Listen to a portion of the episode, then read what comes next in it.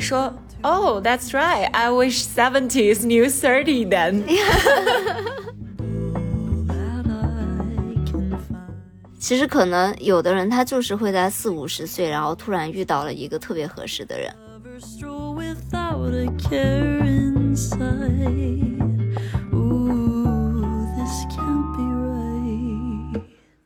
爱不是一个顶峰，然后逐渐下落的罗曼蒂克消亡史嘛？真爱是一次次重新爱上对方的过程。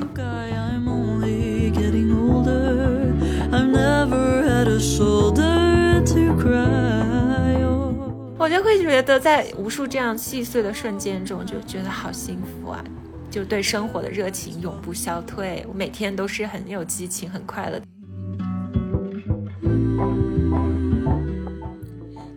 我是杨子，我是小溪，我们是大苏小雅。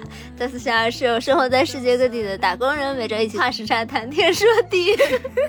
今天我们俩是两个喝醉的疯女人，不要这样好吧，不要这样。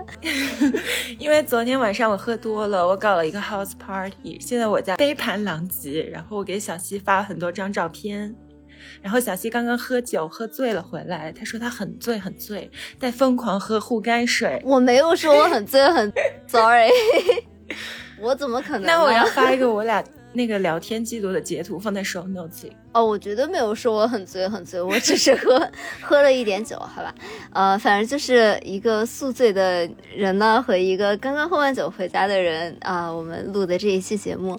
是因为我和杨子现在我俩这个时差嘛，就是基本上对不上，然后最近我们俩真的就是非常非常非常忙，所以我们俩的生活就是我的生活呢，基本上就是画图加喝酒，杨子的生活就是备课上课加喝酒。小西都无语了。昨天我不是在弄了一个 house party 嘛，然后我就请了我很多好朋友来我家。现在我家就是一个垃圾堆的状态。呃，然后昨天晚上呢，就是我有一个很很可爱的小姐妹嘛。然后他正好穿了一个那种草莓的袜子，然后我本来啊，我穿的是一个灰色的袜子，但是我看到他穿了草莓袜子，我就从我家里掏出我那个一直最喜欢的一双袜子换上去，然后我就要说我们一起合照吧，因为那个时候我已经有点醉了，然后我拍了一张照片。小新，你还好吗？你还醒着吗？我还好啊，我在我在。你说，然后我当时发了一张呃，拍了一张照片，我就说我要发 ins，结果他一看说你 strawberry 拼错了，他说 really are you a visiting professor？我在 it's not my mother tongue。我说喝醉酒了的人，我只能用中文思考好吗？然后他一把夺过我的手机，移动操作编辑，然后发了一个状态。是的，然后听我们最近这么快乐呢，我们这一期就想跟大家讲一讲消解孤独感，就是除了约会以外呢，比它更好的一百种方式。因为我们最近真的就是有很多很多消解孤独感的方式。就是为什么想要聊到这个话题呢？就是因为其实我跟杨子大家都知道，很多很多年没有见过了嘛。然后，虽然我们是聊天最多的朋友，但是其实我们是没有办法物理距离上的陪伴彼此，就是 physically 陪伴彼此是不可以的。嗯，但其实我们之前是非常朝夕相处，然后互相陪伴的，在洛杉矶度过了很多年的室友的关系嘛。是的，其实毕业后的没有那么忙的那一段时间里，我们其实每年也会抽出一段时间，到彼此的城市去一趟嘛。其实只是我去了你的城市一趟，我那次还在加班，你记得吗？你还你和阿婆还送我到我那个公司的闸口，太好笑了。是的，然后但是后来因为疫情啊，然后再加上后来我们俩就是越来越忙，所以就真的我们俩已经很多年没有在物理的世界里面陪伴彼此了，相当于已经在独自的世界里面独居有差不多。啊，这么算起来是真的有十年的时间了，所以那今天这一期节目，我们就想跟大家聊一聊，说我们独居在这个都市的生活里面呢，是如何就是通过一些方式来消除我们的生活里面的一些孤独感吧。那其实最近呢，我也有出去呃进行一些约会的体验，粉红泡泡吗？呃，那倒也没有，感觉不是，是每天为我提供笑料。是的，是的，但其实我觉得是一种比较不一样的体验了，因为我前面可能好几年的时间都没有在进行一些这样的活动嘛。那出去就是跟不同的人一起吃个饭啊，或者就是聊聊天啊也好，其实，嗯，你这个很不像 I 人啊。嗯，但其实我最近觉得我有在更打开自己了，就是你在一个比较稳定的亲密关系里面，你可能就不太会有机会去认识一些不一样的人嘛。那可能每天的生活其实是蛮固定的，就是上班啊，然后回家，然后。不太会有这个心思去说，我要花一些别的时间去看看哦，可能跟我过着不一样生活的人。那现在这种体验真的好吗？各式各样的体验了，但是我觉得 in general 来说是让我的生活更加丰富性了一些，就是会遇到一些可能我平时在生活当中遇不到的人。我也有跟我身边的一些单身的女生朋友聊嘛，就感觉其实现在的 dating 的。整个环境可能跟好几年前都不太一样了，就可能大家真的就会聊着聊着就不会去到哪里。他们就说可能一两年，呃，两三年前嘛，大家可能聊着聊着会会有一些故事发生啊，但是可能现在就确实是聊聊两句天，见一次面，然后就不一定会去向何方，就是很容易 ghosting 吗？对啊，对啊，因为我之前是完全没有用过 dating app 嘛，嗯。然后我也是最近才刚刚开始，一开始我真的还蛮不习惯这样的一个模式，哎，对呀，你这么不爱说话的人，平常我们俩聊天都是我跟你一通大操作，然后你就告诉我，对吧？而且就是你自从一开始用 dating app 以后，你的小红书就会被联动，它都会跟你推送一些，会教你一些 dating app 的基本操作。怪不得最近连我的小红书都开始了，原来是从你那来的，对吧？对，就是你一开始会觉得，哦，大家只是随便聊聊天，然后后来你刷了小红书以后，就发现有很多潜规则，就比如说。人家主动发起一次话题，你就要主动发起一次话题。然后还有比如说，比如说男生一次没有回你，然后你就不能发第二次发起话题，什么就是有很多这种规则啊，这样也太累了吧？想发就发。所以后来我就想说，这这些规则真的很奇怪，因为就比如说我认识一个新的朋友嘛，然后或者我跟普通的朋友聊天。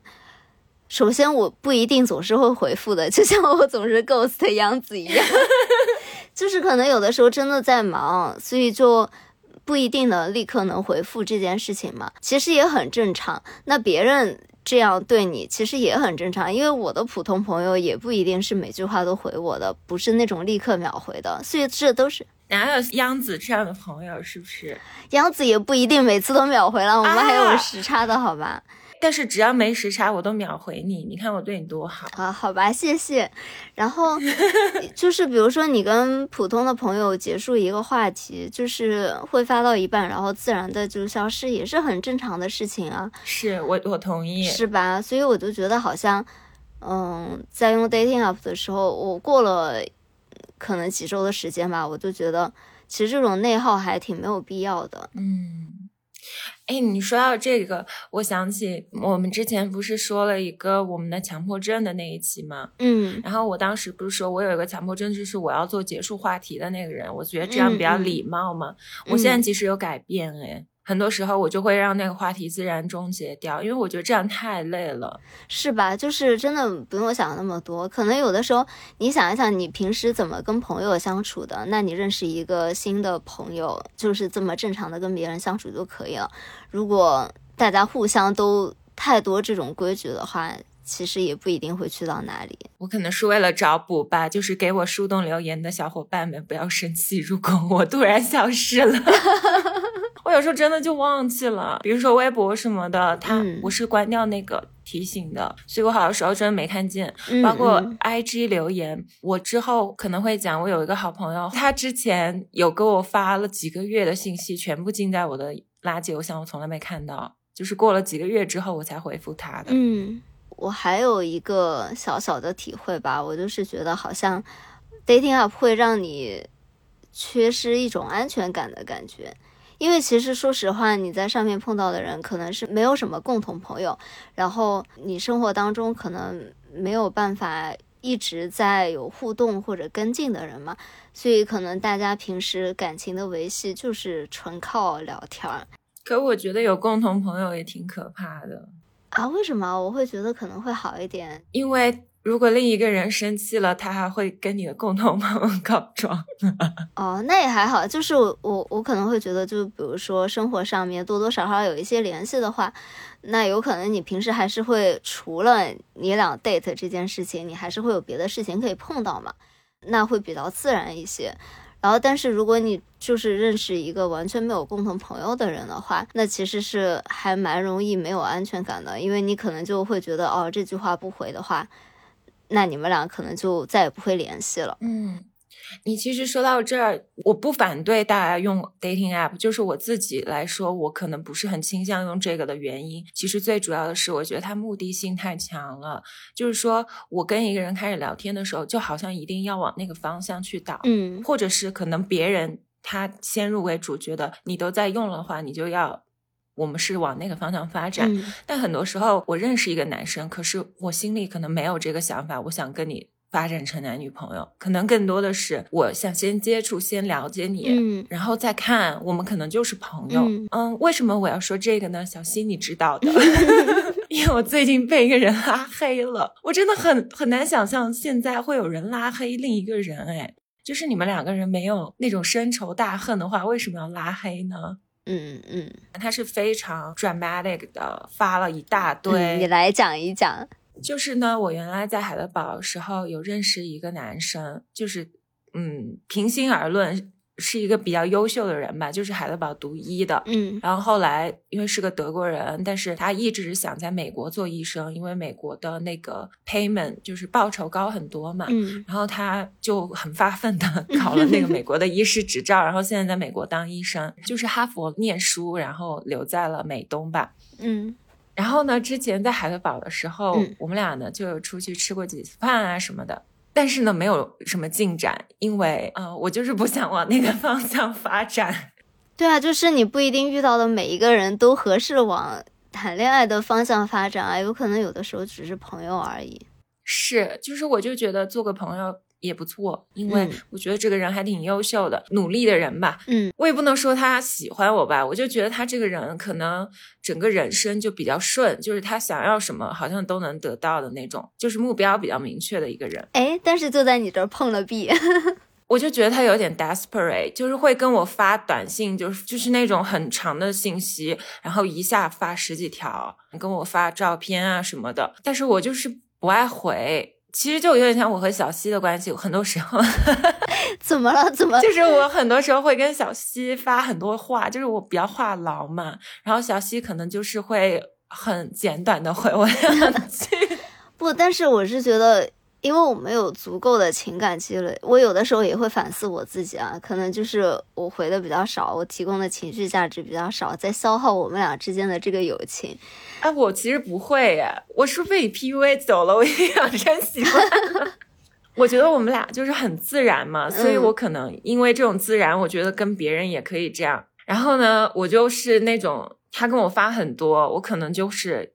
会忘记回，可能过几天我才会回。等到他问我你为什么没回我的时候，我才会回他。就有一次他就爆发了，然后他就说：“你现在回我的信息比医生给病人开的病假单都写的少。”因为我不喜欢跟人就是正面的起冲突嘛，就是我就没有回他。他又说：“I just feel like you don't care about me。”我跟你说什么的时候，你应该有正向反馈。他真的就用了这个词，哎，可是为什么呢？你们俩也没有确定任何关系啊，就是对。为什么你有义务要对他进行任何的情绪价值的反馈呢？我就觉得他讲话就是有一点 condescending，知道吗？有点俯视别人的感觉。比如说，他说啊，我给你发了这么多，我觉得我给你是一个 inspiration。哇哦，说我好歹也是二十八岁有两个博士学位的人，我也是正经有 job offer 在美国。为什么你会觉得你比我高这么多呢？你是我的 inspiration，我会觉得他在教我做人。他就说：“我告诉你，你现在还年轻，你以为你可以一直这样？你应该现在就想好 settle down。”他喜欢用的词就是什么 “I'm telling you”。哦，那你脾气真的很好哎，你还可以接着跟他聊天。所以我就不想说话了呀。我也觉得我们俩没什么利益冲突，我觉得没必要。嗯嗯。但是他还会觉得我跟你说这么多话，你还不理我。就是我们中国人虽然是有这个学历的，就是会觉得学历高很好，但是我们中国人同时就是。见识太多、学历高的人。我敢说，我们的听众里就有上哈佛的。我觉得大家，我们从小到大都是被卷王包围的人呀。就是大家认识的，你像我们大学同学去哈佛的，最后都有很多，对吧？对啊，从小到大很会读书，然后又被很会读书人包围着，可能就是被宠坏了吧。他觉得自己是可以教任何人做事，而且在德国，他确实是顶尖的。医学院出来的，可是平心而论，如果放到中国的人口基数来说，好像也不过尔尔了。嗯，而且我的朋友跟我说嘛，就是在其他中国人学医的，他们说他们去美国很大的一个障碍是因为他们是我们是亚洲人的姓氏，嗯，然后美国人看病的传统呢，他们找医生是自己找嘛，如果你有个亚洲姓氏，你就会很吃亏。是的。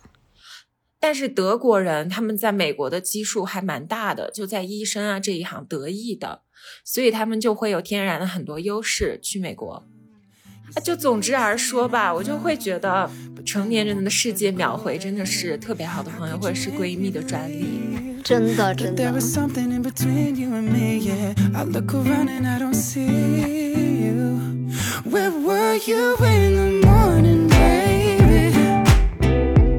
因为我会觉得，比如说我跟我的朋友聊天，我们是互相提供情绪价值的，或者非常开心的一个状态。那我是想进行这个对话，然后我想要秒回的。但有的可能，有的男生可能发的信息吧，你并不是说真不知道怎么接。对，然后你你回了，对你自己也没有任何开心的事情发生。那我为什么要回这个信息呢？谢谢你教我做人。我 说到这个。我我之前还有遇到过一个特别离谱的男生，我会跟他聊天是因为他是我们大学的，这这有有没有有点黑我们自己学校？你说，而且是跟我们同一届的嘛，就虽然是不一样的专业，我之前也不认识这个男生，但是我觉得就是会有一些共同的经历可以讲，然后刚好又是同一届的，就是还蛮巧的嘛，嗯。然后一开始还是说，就是发一些热狗啊，或者洛杉矶好吃的吃的什么的。哦，我我还这个好可爱，我喜欢这个聊天方式。就是还还还挺自然的嘛。然后后来因为那个男生是健身比较厉害的那种，然后他就会把话题都导到健身那边去，展示自己的健身的实力，这样。然后，但其实说实话，我并不是一个，我之前就是完全不健身的那种人啊。我就可是你现在有啊，现在小西可爱健身了。对，我们之后再讲这个事儿，好吧？原因是什么呢？我不知道，我们等一下揭晓。我就跟他说，哦，那那我其实也不怎么健身，我可能之前在熬 A 的时候会会有一段时间比较喜欢健身啊什么，但现在确实工作比较忙，就没有在做这件事情嘛。嗯。然后他就说，哦，不健身挺好的。我说为什么？因为这句话都很奇怪啊，就是健身也是一个好的生活方式，怎么不健身还挺好的呢？他说因为健身会失身。我当时真的以为他，我当时真的震惊。你跟我说这个的时候，对我以为他打错了或者怎么样，我就想说，我说失身问号，就就什么意思啊？然后他就说，因为去健身房很容易被人揩油啊什么的。我当时真的惊呆了，我就想说。我真很难理解，就是因为我没有相同的教育背景，然后我从来没有在我的同学朋友当中遇到这这种这样的人，这样的人，哎，大清亡了吗？真的，我当时真的很震惊。小西当时跟我发的时候，我说真的是我们学校的人吗？这真的很莫名其妙哎！你为什么会觉得对一个不太熟的女生可以讲出这样的话？然后。而且也充满了就是这个莫名其妙的封建刻板印象，所以我当时还真的蛮生气的。对呀，你知道这个这位他跟我说我的专业我不是学艺术史嘛，他觉得我就是卖卖贵的东西跟有钱人在一块儿，他觉得医学才是高尚的哦，能够推动人类进步的职业呢。真的，哎，他有没有学过马斯洛的需求啊？就是审美是一个很高的需求哎。Please，我不是有个朋友想。给我介绍对象嘛，因为大家知道我是单着嘛。现在我俩都单着了。对，之前小西也 try to set me up，但是没有成功。然后我那个朋友就想跟我介绍对象嘛，结果他就跟我说了一堆，最后落脚点是说，但是男生有点太小了，三十一岁。我当时就想说，三十一岁不是还比我大几岁吗？对啊，为什么会有这么根深蒂固的男女年龄的成见呢？我真的很难理解。我觉得其实，呃，现在这个年龄，女生找比自己小几岁的男生也很正常吧？因为说实话，像我们真的心态很年轻啊。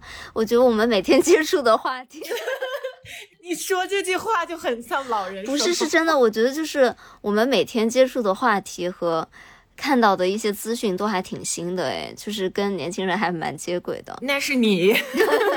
狗听了都想上吊，这种梗我是不知道的，对吧？我就我就觉得可能我我跟比我年纪大的男生聊天的话，很容易。他们接不上我的梗，哎，就像你接不上我的梗一样，狗听了都想上吊。对，但是我真的觉得大家不要有那个年龄焦虑嘛。就比如说我现在上班，因为我那个算我老板吧，就是我们院长，他其实是三十八岁的时候他博士才毕业，而且他那时候说他非常焦虑，因为他最后一年还有三个 chapter，三个章节没有写完嘛。然后他后来就在一个美术馆工作的时候认识了他先生，他先生也是个神奇的人，就是他的同事，他在美术馆的一个同事，他的未婚夫是在耶鲁法学院读书，嗯，然后他未婚夫介绍他在耶鲁法学院最好的朋友，就是后来我我们这个院长的老公，他们俩为什么会玩得好？因为他们是整个耶鲁法学院年龄最大的人，但他为什么会年龄大呢？因为他先生之前在一个佛寺。做义工就是出家做六年和尚，白人哇哦 是不是很酷？他们当时就结婚了以后，其实他很焦虑，因为那会儿就是学术圈嘛，大家工作其实很难有那个直接拿 tenure 当然是不可能的，但是有 tenure track 都不会那么容易。嗯，就像我现在也是那种各种短期嘛，就是要。一直换工作，在你，然后他当时就很不稳定嘛，各种换工作啊什么的，然后也很难找工作。他说那个时候他就很焦虑，但是他就先生了个小孩儿，因为他确实是年纪比较大才结婚，而且他相当于是我们比我们爸爸妈妈还大一点。你想那个时代嘛，虽然在美国啊，但也是他说也是年纪不小了，而且他先生也比他还大两岁，反正两个人都挺晚婚的吧。然后他就在四十岁的时候生了他女儿。他说那个时候就是小孩刚出生，他根本就没有办法投入到事业上，就要照顾孩子，然后就是很 struggle 了几年吧，然后又在他高龄产妇的边缘又生了一个男孩，两个小孩，但最后面他们就是努力把这个家经营下去了，然后他也找到了工作，他先生后来就从律师成功转型为法官，我觉得还蛮厉害的。嗯，因为你看过那个《The Good Wife》傲骨贤妻，大家应该知道，其实在美国的这个法律系统中分级蛮严重的，哪怕是非常厉害的律师，他们最终可能还是想做 judge，想做法官的。他还说，当时他小孩五岁的时候写那个 memo 嘛。还说别人的家里至少有父母中有一方会老是在家，会跟我们一起玩。但是在我的家里，我的爸爸妈妈整个周末也都在工作，就是 power couple 还是会有很多这种家庭和事业平衡的。一些小的困难吧，但是最终他们还都做的挺好的。他女儿现在也很有出息啊，在一个很厉害的药厂工作。我是觉得可能在国内吧，会有或者在东亚社会吧，会有一个非常既定的，比如说你三十岁就应该结婚，然后生小孩，然后有一番事业，就这个时间线非常非常的明确。但其实你放眼到别的社会去看一看，不一定每一个人都要走。完全一模一样的这种人生轨迹的道路，其实可能有的人他就是会在四五十岁，然后突然遇到了一个特别合适的人，或者有的人他就是过着很开心的约会的生活，就其实各种各样的人都很多，然后他们也都过着挺开心的生活的，就没必要把这个事情的压力搞得特别大，就好像什么年纪就一定要干什么样的事情。就比如说我之前在纽约上班的一个关系特别好的。呃，一个姐姐嘛，然后她到现在也经常会给我发短信啊，然后跟我讲说，她可能四十多，快五十岁了，她也会跟我讲说，啊，她最近在 dating app 刷到了一个男生，然后他们俩出去约会比较开心的故事什么，我听着也还挺开心的，就好像没有必要一定要把自己就走到这个非常既定的轨道上面去。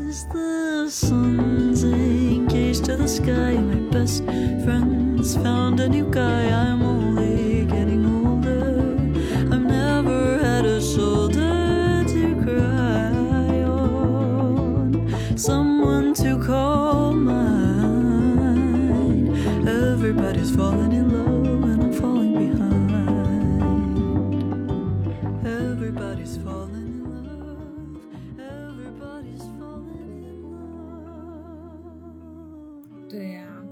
而且你知道前段时间我不是坐飞机，就我边上是一个老爷爷嘛，嗯呃，我因为我看他在飞机起飞的时候在读秒，我就知道他应该是个飞行员。啊，我就问他，他就说他真的是飞行员，而且他七十多岁了还在飞，好厉害！这么厉害了吗？对，然后他突然开始滔滔不绝跟我聊天，哇，那个爷爷真的很厉害，他七十多岁了，就像那种西部牛仔一样的体格，可能是我的两倍吧，健硕的一个人，一看就长期健身，很喜欢做野外的那种。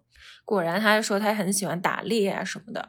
然后他说他在中国待过很长时间，因为他那会儿就飞那种货运什么的，就在中国刚刚改革开放的时候做贸易，在中国他会说中文，说的挺好的。他突然开口说了几句中文呢，嗯然后他跟我说他对中国非常有感情。他说我是看着你的国家一步步变成现在这样子，就是慢慢经济发达起来。他说他很怀念九十年代刚去中国的时候。他还说他去乡下那会儿住那种小旅馆，会会有那种很多可爱的乡下小孩儿，他就发糖果给那些小孩儿，就每天都是万圣节，好可爱呀。哦，对，而且在飞机上发那个巧克力嘛，就我喜欢吃甜的，我就要了一个巧克力，然后他就说他不要那个巧克力，结果过了一下，他就叫住那个空姐说不，我还是想要。那个空姐给了他巧克力，他一丢丢在我桌上说给你吃吧，就好可爱的老爷爷。然后为什么说到这个呢？也是跟年龄有关。然后他当时问我说你多大了？他说那你有男朋友吗？我说我没有男朋友。他说那你还不着急？你都快三十岁了，按照这个这个社会既定，你应该开始找了呀。嗯，你就可以三十岁结婚啊，然后生小孩儿。我就说嗯。But thirty is new twenty，三十嗯是新的二十岁呀。你知道他接句什么吗？他说啥？他说：“Oh, that's right. I wish seventy is new thirty then。”他说：“那啊、是啊，那我真希望七十岁是新的三十岁。其实是的呀，因为你可能那个时候就工作变得少一些了，然后你都更有时间来专注到自己的生活上面啊，这是一个很开心的年纪啊。我以为你想说的是，现在三十岁的年轻人精神和身体状况差不多七十。哎，你说到这个，我最近还刷到一个小红书上面经常会刷到的一个女生，好像叫阿丽雾吧。然后她她也是之前在美国读书嘛，然后后来在加拿大，最近在加拿大去工作的一个女生。然后她的那个呃视频就是说，其实，在加拿大这样的地方，真的是你完全不会有任何的年龄焦虑，因为他工作的那个地方。呃很多都是读过 PhD 的女生，所以她们刚刚出来工作就是已经三十五岁左右了。嗯，加拿大读 PhD 要这么久的？加拿大是五年呀，跟美国一样，就是至少是五年的。然后他们可能因为因为你知道美国人他们不一定就马上大学毕业就要读研究生就要读博士，像我们这样一路读上来嘛，他可能是先会工作几年啊，想要寻找自己人生的方向，然后再去读书，然后再怎么怎么样，他们没有一个这么紧迫的人生节奏，所以他们可能毕业了，然后去到那种制药公司工作就已经三十五五六岁了，然后所以其实这个博主他去入职的时候，他跟我们一样大嘛。然后他本来是抱着那种比较忐忑的心情说：“哎，我自己刚刚去到一个新的行业。”结果进去了以后，那些姐姐们都问他说：“哦，你多大了？哦，你才二十八九岁，You still like a baby。”就是对呀、现在我们系里也是，对吧？我现在玩的很好的也是一个多伦多的女孩，三十五岁嘛。她听我的年龄，当时他们就说：“哦，you like a happy little bird。”对我就觉得我啊，每天就是那种可爱的小孩儿。对啊，所以我真的觉得，就是社会有一些这样的宽容度的时候，真的会让人的压力变得小很多吧。就不一定说，因为现在国内会有那种，比如说三十五岁你就是最后一个人生找工作的机会了，或者怎么怎么样，就是这种言论听到会让你整个人变得很紧张。但其实，嗯你如果看大一点的世界，也并不一定是这样的嘛。是啊，而且我就觉得，我回到那个恋爱的话题嘛，我我现在真的觉得，我还是会听到一些很甜的故事，就灵魂伴侣是存在的。嗯，就比如说我现在在艺术系嘛，然后我们雕塑系有一个老师，他和他老婆，我们前段时间不是万圣节嘛，嗯，就带了一群学生去搞万圣节那种扮装路上骑行。你知道他们俩扮成了什么吗？我觉得特好笑。就他老婆是梵高，你猜得到他是啥了吧？那是耳朵。对，他是梵高的耳朵。然后他们俩就骑车的时候，结果车子末尾那学生被车撞了。嗯，但没有很严重了，就是擦到了。他因为他是领头人嘛，他就去警察局录那个口供。哦，他其实是一个大的一个板子做成的耳朵，就很不方便坐，你知道吗？就只能站着。但他老婆就花了很久给他做那个耳朵套套装，他不愿意脱，然后他就 带着那个耳朵套装去警察局录了两个小时口供。好甜啊！是的，我觉得最搞笑的是，后来我把这个发给我朋友嘛，就是那个让我跟他浇花，然后满屋都贴满了多多语录的那个朋友。嗯，他跟我说，这年头不知道谁在听谁录口供呢，因为他不是这耳朵吗？哦，怎么这么可爱啊？对，然后当时我就想说，戏里的人都这么就是神经兮兮的，很好，我就喜欢大家一起发疯的感觉。因为之前不是在德国搞那个梵高的展览，他们的纪念品的是那种钥匙串，是梵高的耳朵嘛。嗯，我当时就觉得德国人真的很神经。我现在想说，我好后悔，我该买一打，然后来这里发放给我的新同事，他们肯定很喜欢，因为大家都一样的发疯。是的。嗯，那我们说回到我们的主题啊，已经逐渐走偏。对，就是除了有一些约会认识一些新的人以外呢，然后其实还有很多很多好的方式，都是可以消解这种独居的孤独感的。嗯，比如说 house party 嘛。啊，对的，比如说像杨子一样，因为杨子最近，因为我俩都特别忙嘛，其实最近没有特别多的交流，就大家都过着很充实的人生。主要我们现在时差变得很难。对，然后所以杨子其实每天给我发的微信都主打一个。我好醉，哈哈哈哈！我醉了，哈哈哈哈哈！因为我现在其实我那个工作事儿还蛮多的，就是每天我觉得我工作时长有十几个小时吧。但是我现在加入了一个新的小团体，就是大家都很快乐，就主打一个 work hard play hard 那种了。嗯，就老是一块喝喝酒。Sorry，我又你看你，哈哈哈哈！是发自内心的快乐了。昨天我真的很神经啊！我不是有个在瑞士的朋友嘛，就是我们俩聊天还挺多的。就之前去苏黎世玩的那个朋友，嗯，我们有时候就会打电话打挺久的。然后他最近就说什么时候打电话，但我最近不就是很忙吗？主要是你很快乐，你不需要了。不要这样子。然后，但是他最近来美国了，其实就我俩就没有时差了。他去东岸了，嗯。他就聊到一半，呃，说下周打电话，我就说我没空，因为下周确实我很多事儿嘛。结果我们的 house party 就开始了，我就 喝的有一点 微醺啊，你就是你好醉，哈哈哈哈哈！我就非常长，就是昨天我们那个聚会上呢，新来了一个男生，我们这边呢就没有什么亚洲人嘛，嗯，然后那个男生他居然是一半的中国人，就是他有一半亚洲血统，虽然他不会讲中文了。就他真的长得很像我那个瑞士朋友，哎，简直是一个模子刻出来的。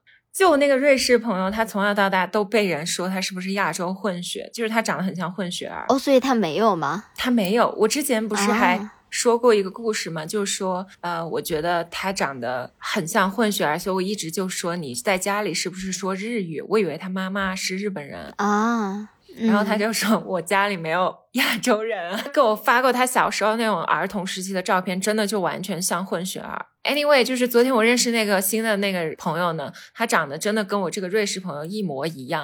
然后昨天我太醉了，他明明在跟我说打电话的话，我就 一个话锋直转，然后就跟他说：“啊，你知道吗？我今天遇到了一个克隆版的你，他长得跟你一模一样，哎，呃，就是一半中国人，怪不得大家都说你像亚洲人呢，哈哈哈。”然后我觉得他整个就是就不知道我在干嘛，他就没回我了。他发了好多那种就是笑到流泪的表情，肯定就是无语了。然后今天早上起来，我就跟小西说，昨天我太醉，我社死了。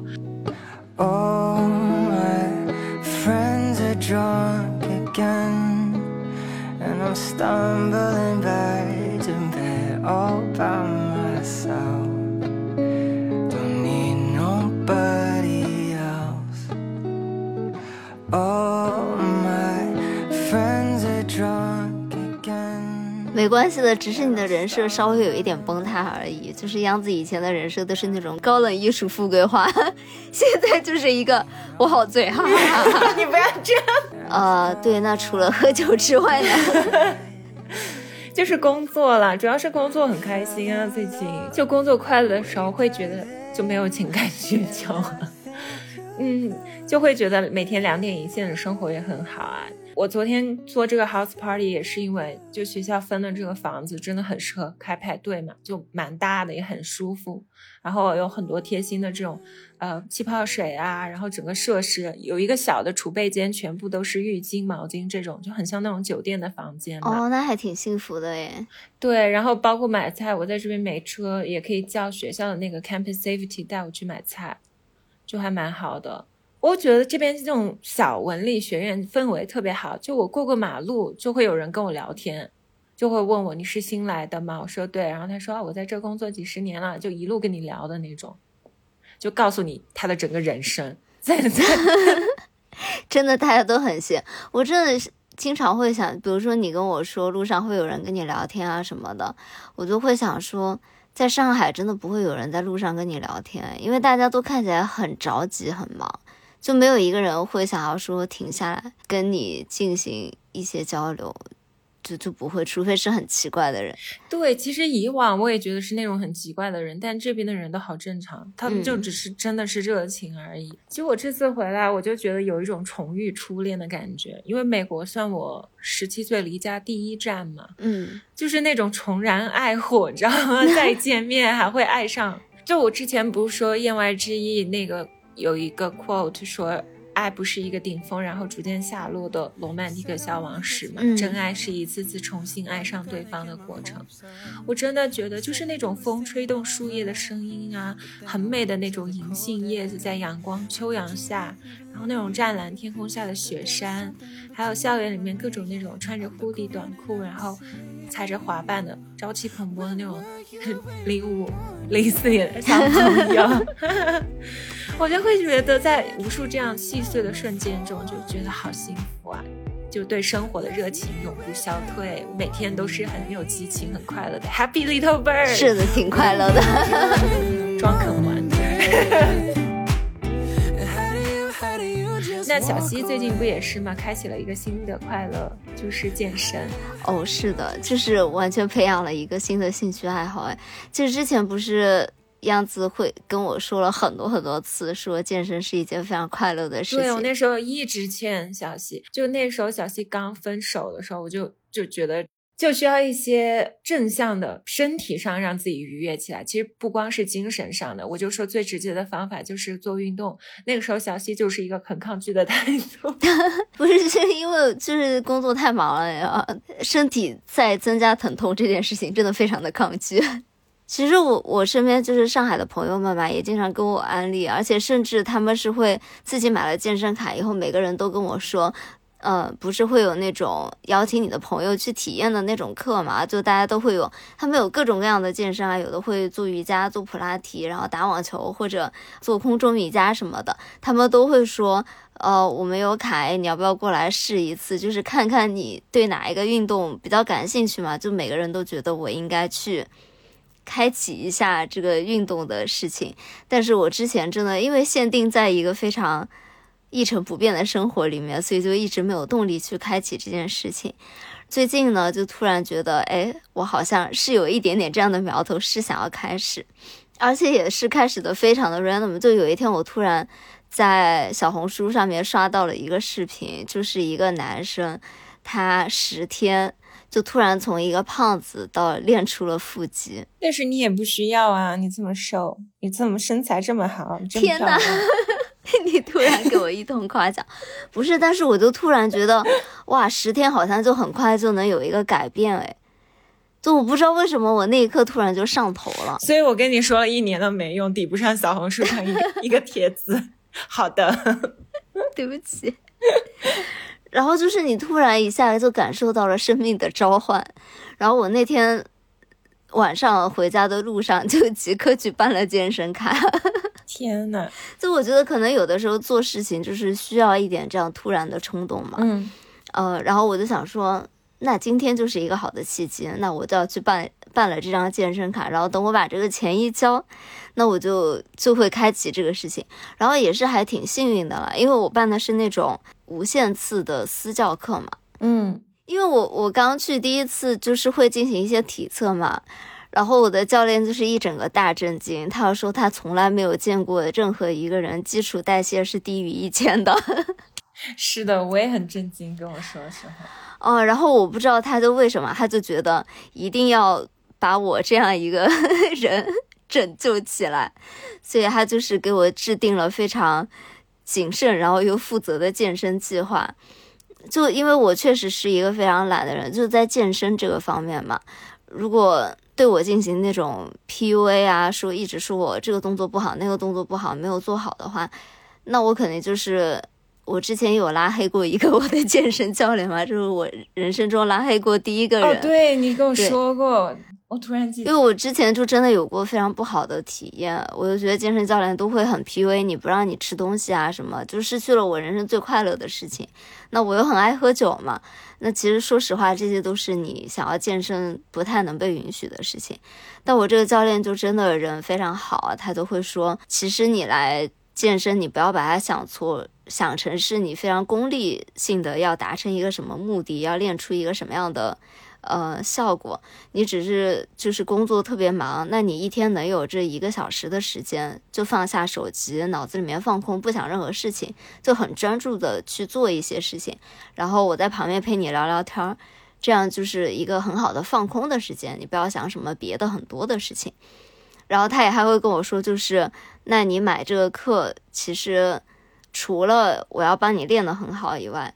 呃，那我帮你提供一些情绪价值，也是我服务的一部分，所以他就会一直鼓励我。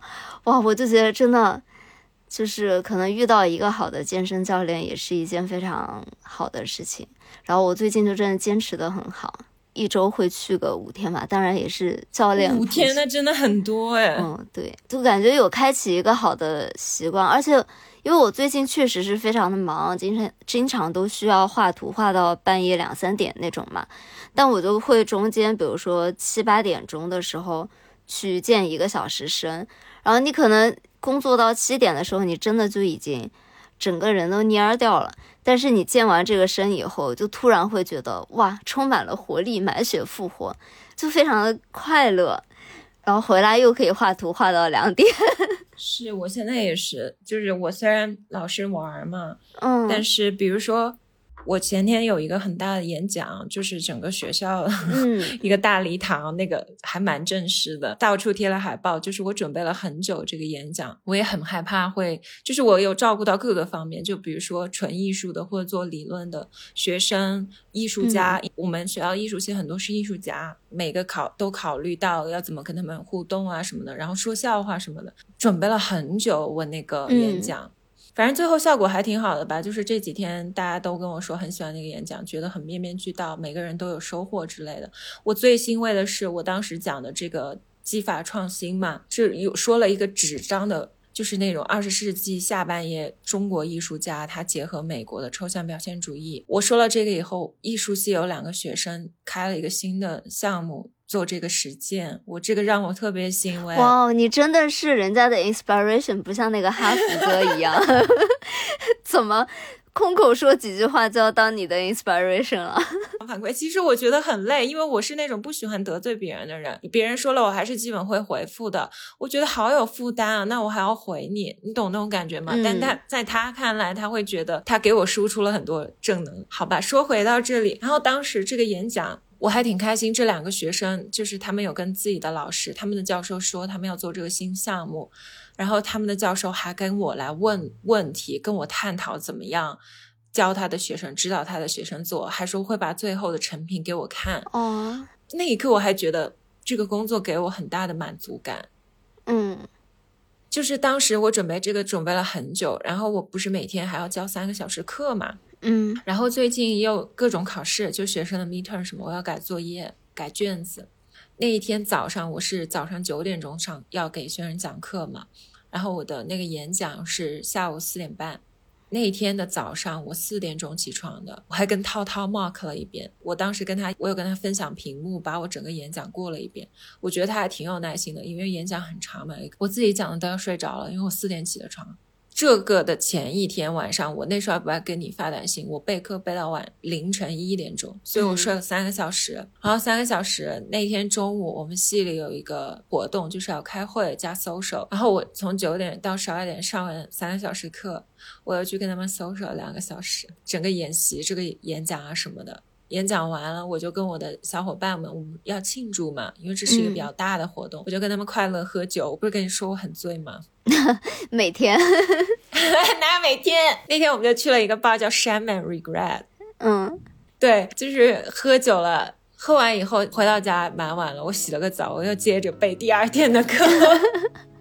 背到晚上两点钟，然后第二天又六点起来把课 mark 一遍，然后去上班。我真的觉得好极限操作。